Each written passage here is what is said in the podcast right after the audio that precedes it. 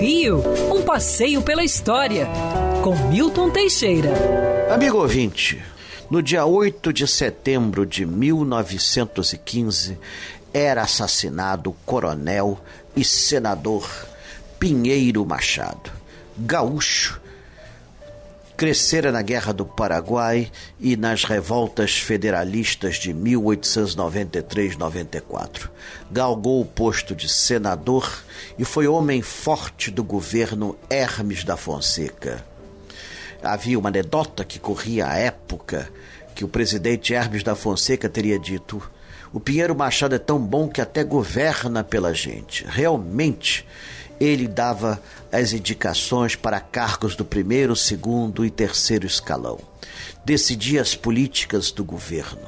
Hermes da Fonseca, militar desacostumado ao poder executivo, aceitava placidamente as decisões do mestre.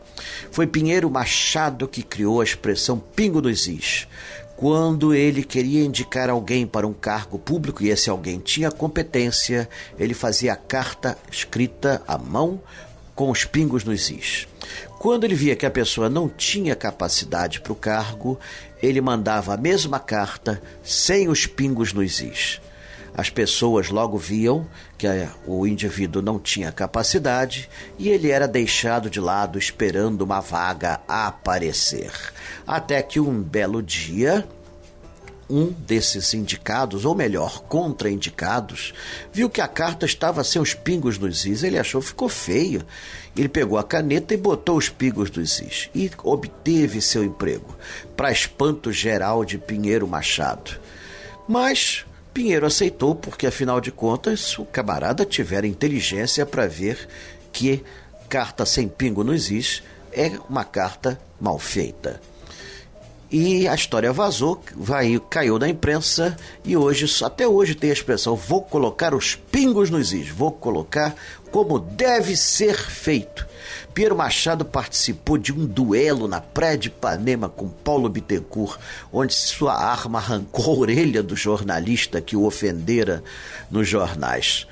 Piero Machado acabou assassinado exatamente em 9 de setembro de 1915 pelo assassino Manso de Paiva, que foi manso mesmo, nunca entregou o culpado e morreu na cadeia sem nunca haver revelado quem ordenara a morte de homem tão poderoso. Quer ouvir essa coluna novamente? É só procurar nas plataformas de streaming de áudio. Conheça mais dos podcasts da Band News FM Rio.